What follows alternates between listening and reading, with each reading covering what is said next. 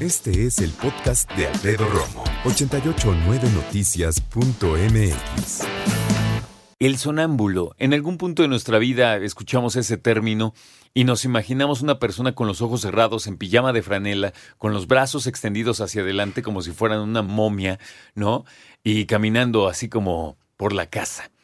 ¿Qué es el sonambulismo? Llamamos a los expertos de la Clínica de Trastornos del Sueño de la Facultad de Medicina de la Universidad Nacional. La doctora Laura Ledo Gutiérrez con nosotros esta tarde. ¿Cómo estás, doctora? Gracias por venir. Muy bien, mucho gusto. Sonambulismo, ¿qué es eso, doctora?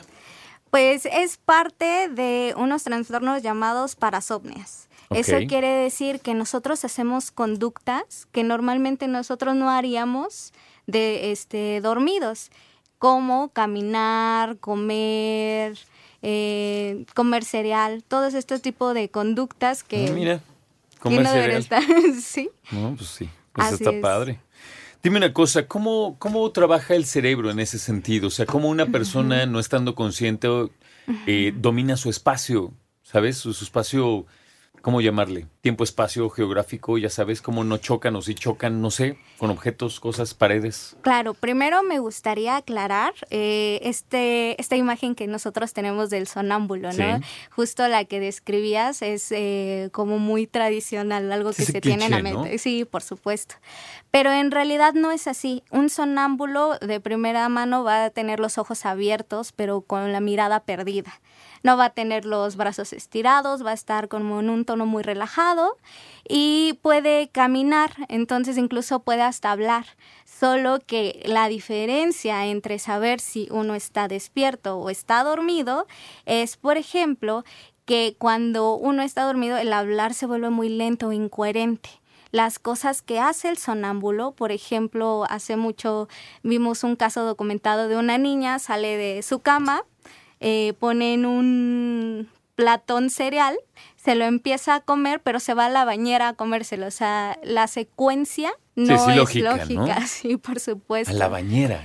Sí, entonces estas conductas eh, ya son registradas que tiene el cerebro. Entonces nosotros ya tenemos calculados ciertos espacios, en dónde están las cosas, y por eso es que se pueden emitir estas conductas. En casos ya muy extremos de sonambulismo, que ya es muy elaborado, se puede ir a sacar dinero del cajero o se puede conducir en casos ya muy, muy avanzados de sonambulismo. Tengo una duda y no sé cómo expresarla. Tenme paciencia.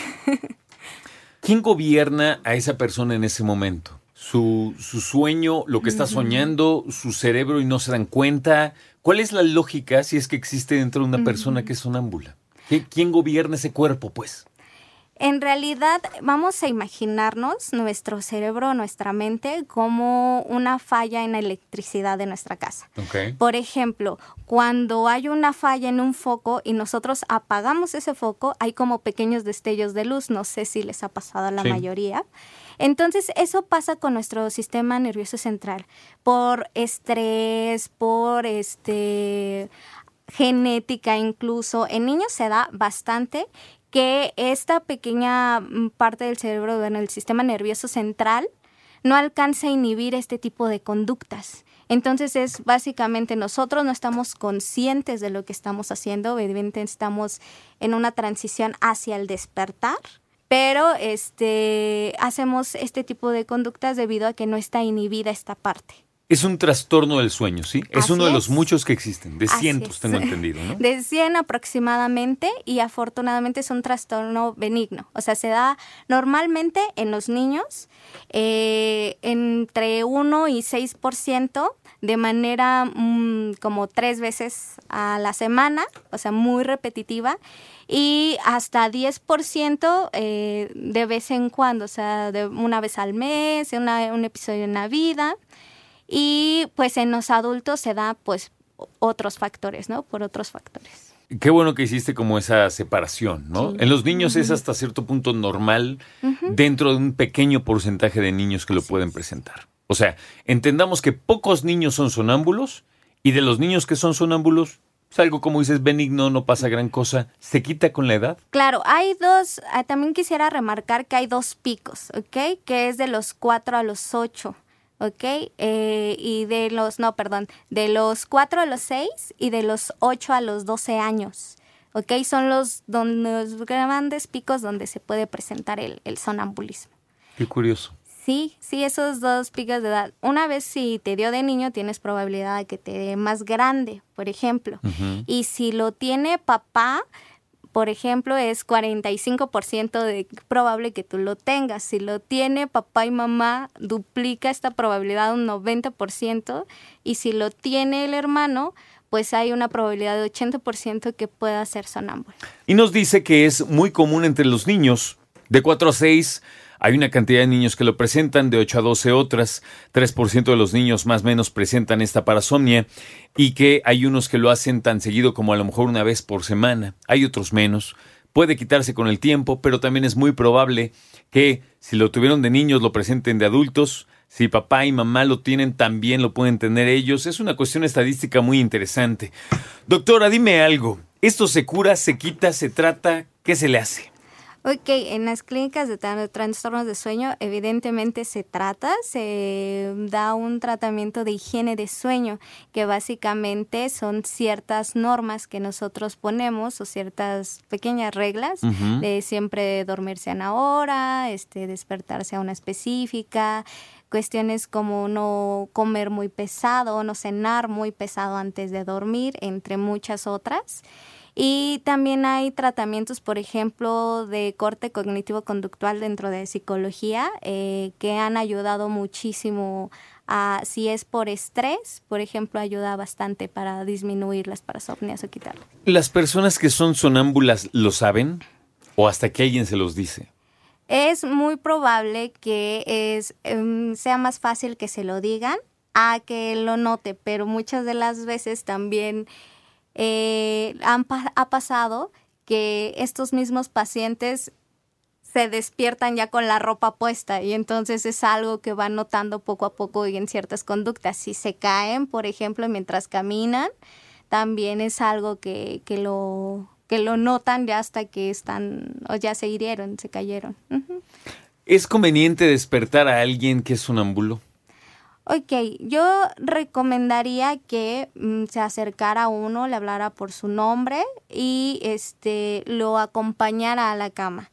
No tal cual despertarlo de manera tan abrupta, sí se puede despertar sin causar un daño, sin dejarlos locos o con alguna cardiopatía, sí, sin problema. O sea, lo ideal sería a lo mejor ni siquiera despertarlo, pero sí hablarle por su nombre y decir, vente, vente a dormir. Claro, tranquilo, y lo acompaña uno a la cama para que pueda conciliar el sueño. Vamos a ver, me llegan unos mensajes. Yo soy sonámbula y cuando tengo estos lapsos amanezco muy cansada. Me he dado cuenta que pasa cuando tuve un día muy activo y estresante, dice Mars. ¿Cómo ves? Así es, eh, un detonador es el estrés justamente y la privación de sueño es otro gran detonador. Si tenemos estos horarios irregulares para dormir y dormimos pocas horas, puede ser un gran detonante.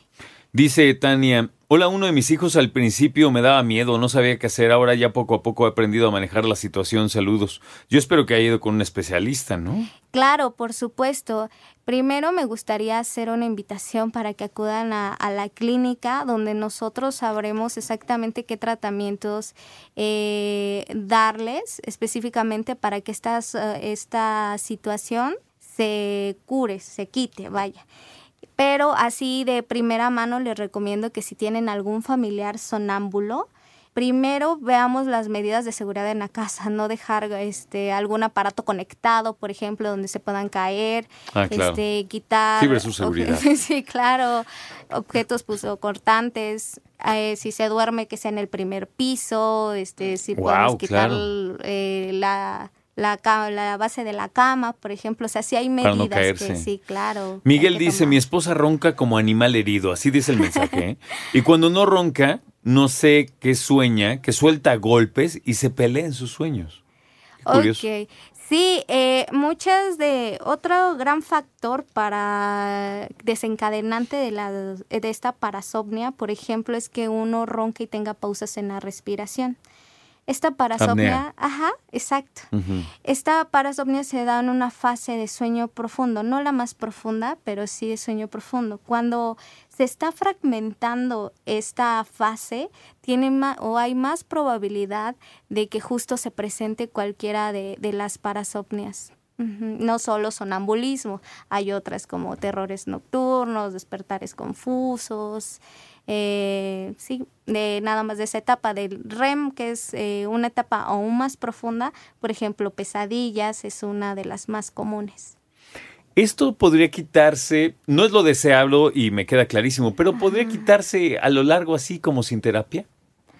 Pues dependiendo mucho de, de qué es el factor desencadenante y si no tiene o una comorbilidad, quiere decir que exista con otro trastorno que lo potencialice. ¿ok?